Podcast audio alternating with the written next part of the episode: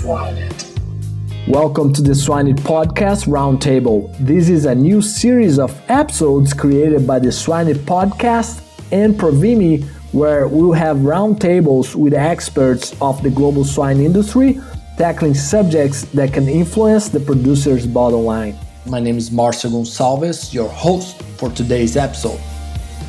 Hello, everyone. Today we have Dr. Chad Pilcher and Mark Hulsebus uh, and we're going to chat about pig production in times of economic uncertainty. How are you, Mark? I'm very well, Marcio. Thanks for having both of us today. Yeah, I really appreciate uh, you guys' time. How are you, Chad? Doing great. Good. Thanks for inviting us. Thank you. Let's get rolling here. So, Mark, I want to start with you. If you can just share uh, about your career so far and also how you got involved in pig production, uh, that would be great.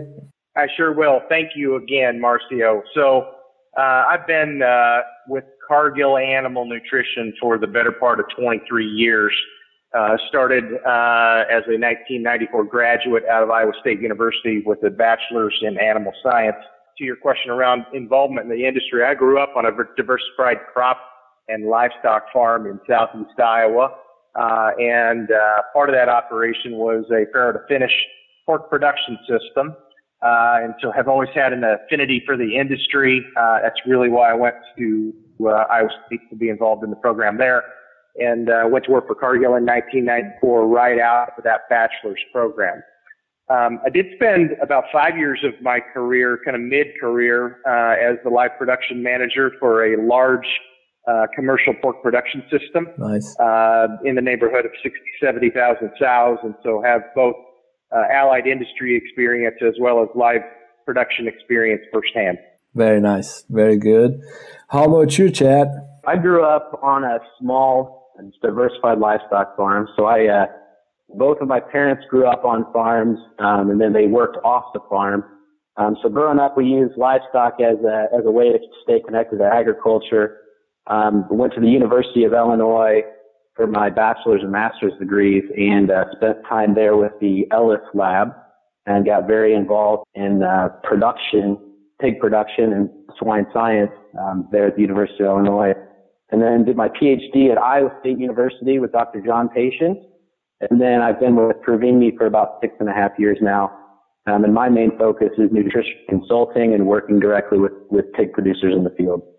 Cool. So uh, let's jump right into the topic at hand here. Uh, you know, everyone is aware of the craziness that we are going through right now uh, with COVID 19. Uh, what shifts have you both seen in the last few weeks uh, among pig producers? Yeah, I can jump in, Marcio, and I think it's important to remember that uh, while we've while we've definitely got a situation going on relative to this global pandemic, we have two other very, very important issues that we're dealing with in the pork industry proper. That is the continued saga of African swine fever mm-hmm. around the globe, along with a fairly new happening relative to oil and the global oil markets and the change in ethanol demand and the resultant production that is being caused by a global oil price war. And so we really are in a situation where we've got three fights that we're battling all at the same time. And that's what really, from my perspective, makes this current situation really, really unique.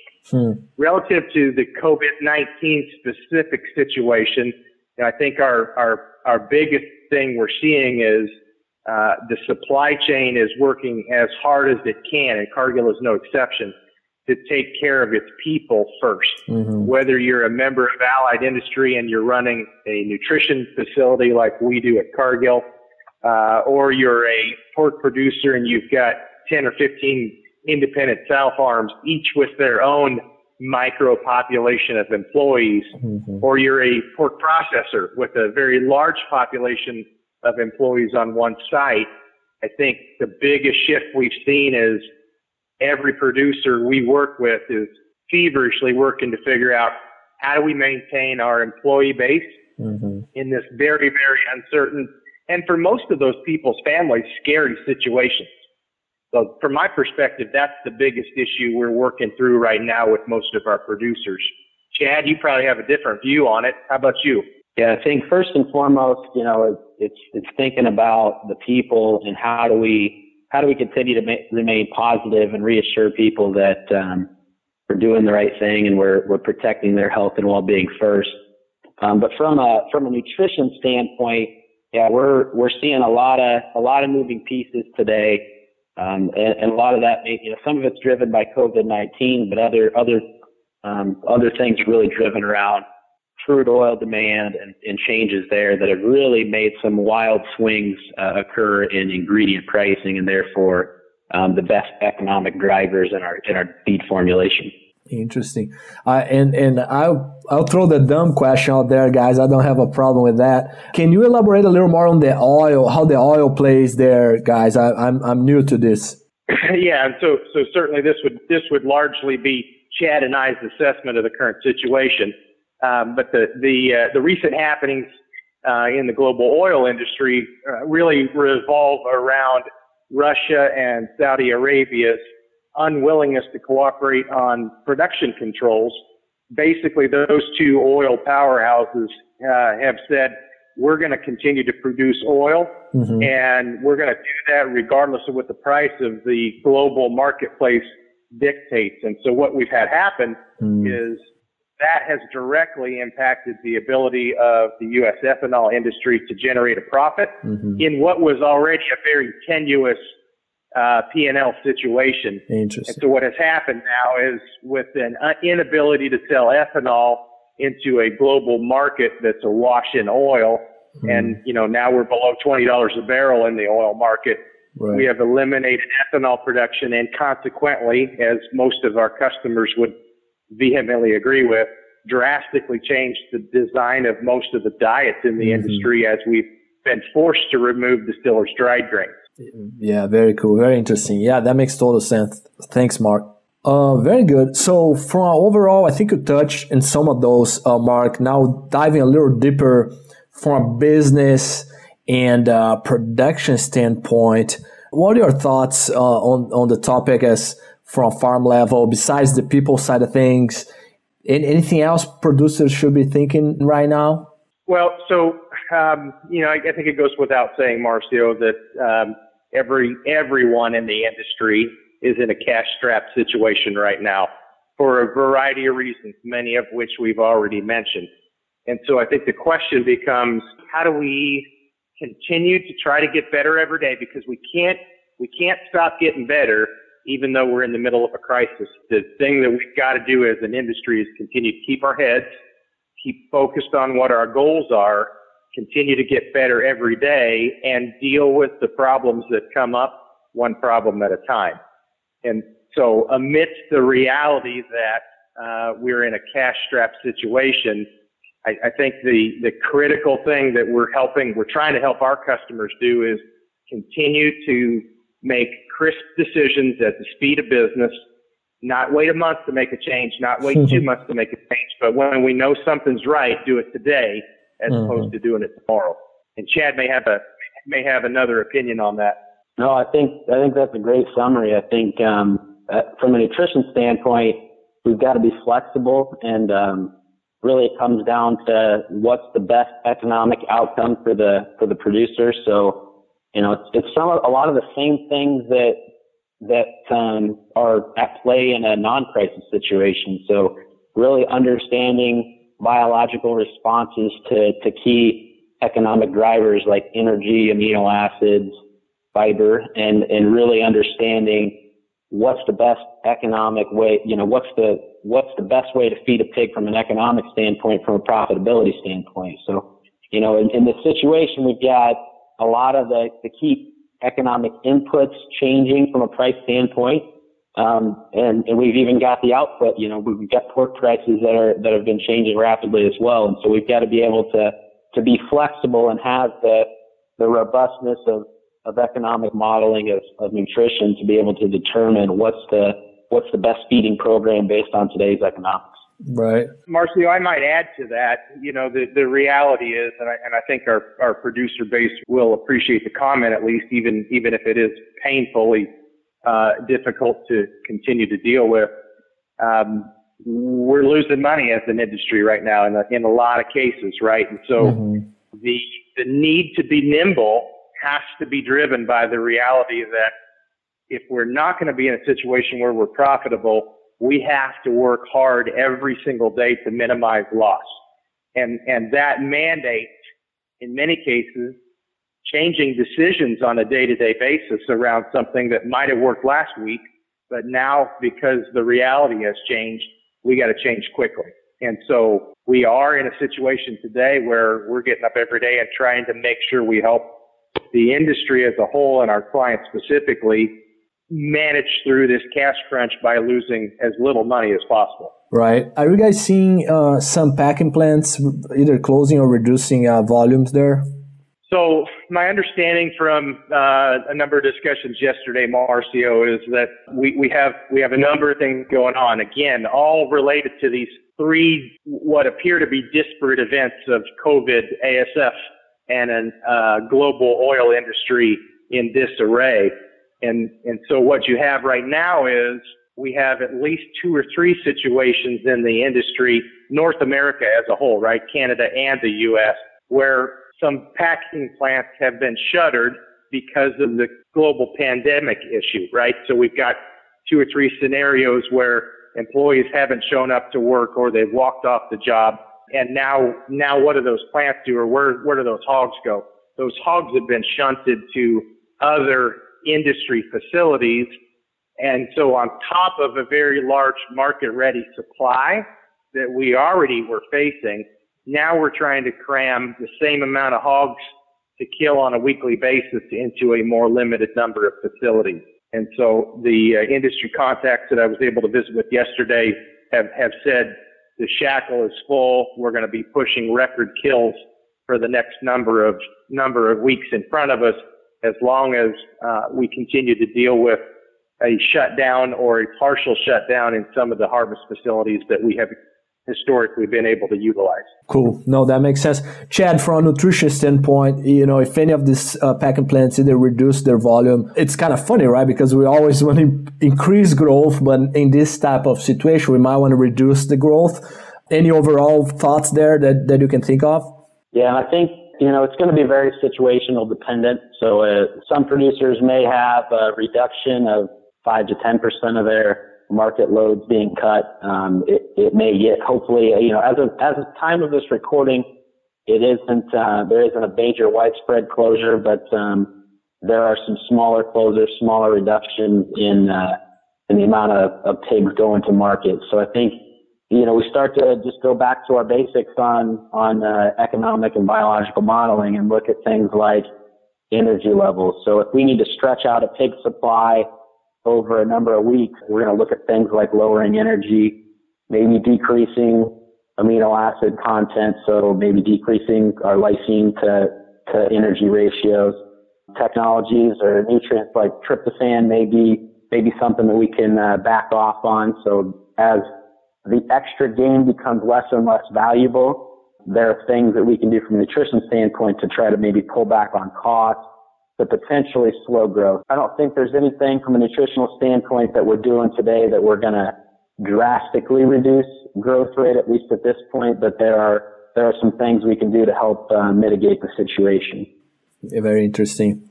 And Marcio, what, Marcio, what's very dynamic about the current situation is that we, we do have the, at least the potential, right? It's on certain days it feels very fleeting, but we at least have the potential for the export market to, to really kick in at some point. And so there's a very fine balance between slowing the entire production system down mm-hmm. across all phases of production versus potentially maybe trying to find a way to slow down those, those late stage finishing animals.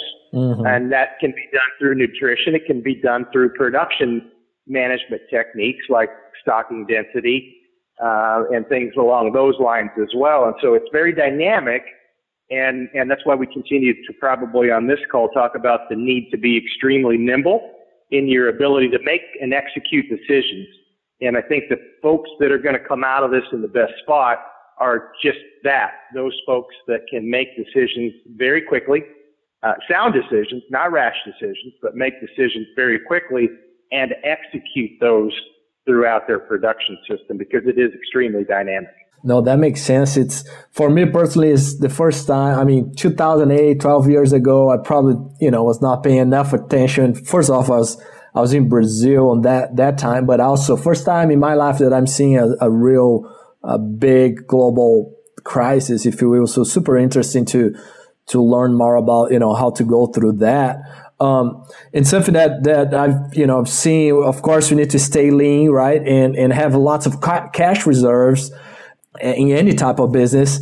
You know, any, any overall business tips there, uh, Mark, that you can think of? I know you've experienced uh, uh, more than, than one crisis there. Uh, I, I know you've touched on several different things. Any, anything else on that arena?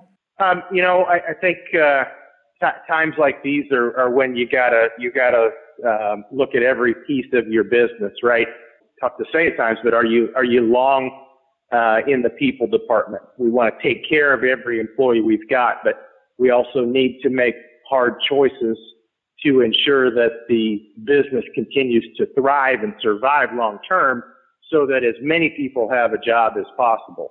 And so, uh, human resources is always an area that you have to continue to look at to be, to be lean and efficient in the industry. From my perspective, you got to stay current, right? Um, when we get into this game of, of dragging market ready inventories, assuming we have shackles to kill, right? Mm-hmm. You, you've got to stay current because long term that will give you the most ability to be dynamic in your decision making. Once you take away that finishing space, now you're starting to limit the amount of decisions that you can make in a very, very quick manner. And so look, looking at people resources, staying current in your marketings, continuing to look for opportunities to drive nutrition costs out of the business. And that may sound funny coming from a nutrition company. we, we do understand that the more money we can help our customers drive out of the system, the better off they're going to be long term. And so those continuing decisions have to be front of mind and, and front and center in the process of getting up and every day running the business. Um, and we continue to maybe beat on this particular call the need to look at those things every day mm-hmm. is even more important right now when the dynamics are changing as quickly as they are. Yes, that, that makes total sense. Now, uh, Chad, one thing that, um, you know, I've talked to nutritionists around the globe and, and producers as well. And, and we as nutritionists, we always talking about, right, uh, income over feed cost and other things. Um, something that I've been digesting over the last several years is, and, and I want to know if you guys agree or your thoughts on this is, okay, if we're making money, uh, it's, it's probably that time that we are going to formulate a little more look into profit, meaning, okay, I might increase a little bit my nutrient levels to get more out of this and harvest more uh, revenue. Now, in times like this, we, we need to change a, a little bit uh, the strategy where we might be looking a little more to that minimal cost per pound or, or kilogram of gain. Any any thoughts on that? Yeah, so I think at all times we're focusing on how do we maximize profit for our pig producers. Um, and in times where we do have um, an economic crisis or when when the price of pork is low or price of inputs is high, minimum cost per pound or kilo of gain may be what our best, most profitable situation is. It's still a focus on profit, but it may be that the the outcome or that that you're looking for for optimum profit is that minimum cost per kilo or cost per pound gain. Marcio, I'd add to that to that comment. Um, profit is profit, right? Whether it's positive or negative, the equation that generates the uh, result of profit is the same. And so, at times, um, absolutely, we're we're going to help drive cost per pound of gain lower. Realize, however, that everybody's situation as a producer is unique. Mm-hmm. And the right answer for a particular producer might be let's keep the hogs growing because of the cost of the ration. And maybe we market at a lighter weight, right? Where that pig gets the least efficient out there at heavy weights.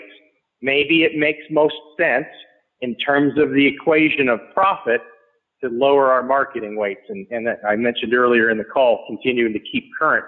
So you have that flexibility in your pipeline. In general, Chad's right.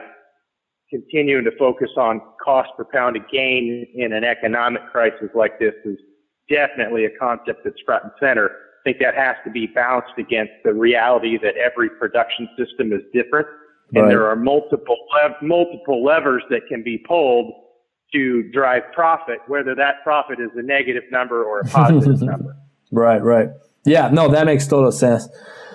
Yeah, just make, making sure that burn rate per month is, is lower, right? And at times like this, probably no one's going to be trying to invest money, probably just trying to keep that cash balance and, and cash flow and reduce that burn rate, right?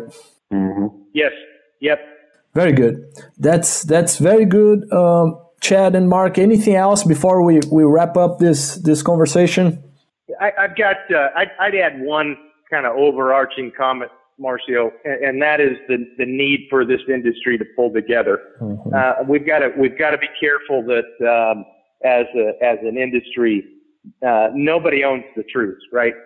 Solely as as one entity in the industry at times like this, it takes all of our collective intelligence and universal mind, you might even say, to fight our way through this and come out the other side for the benefit of all participants up and down the chain. And so my ad- admonition to the producers out there is make sure you're visiting with as many people as you can around opportunities to to do things differently to continue to get more nimble and, and to, to really operate at the speed of, of the world around us, which has changed drastically in the last two weeks. And so let's do that as an industry, not a uh, group of siloed businesses within the industry. And I think we will all find a better outcome on the other side of it. Right. That's, that's well, very well said.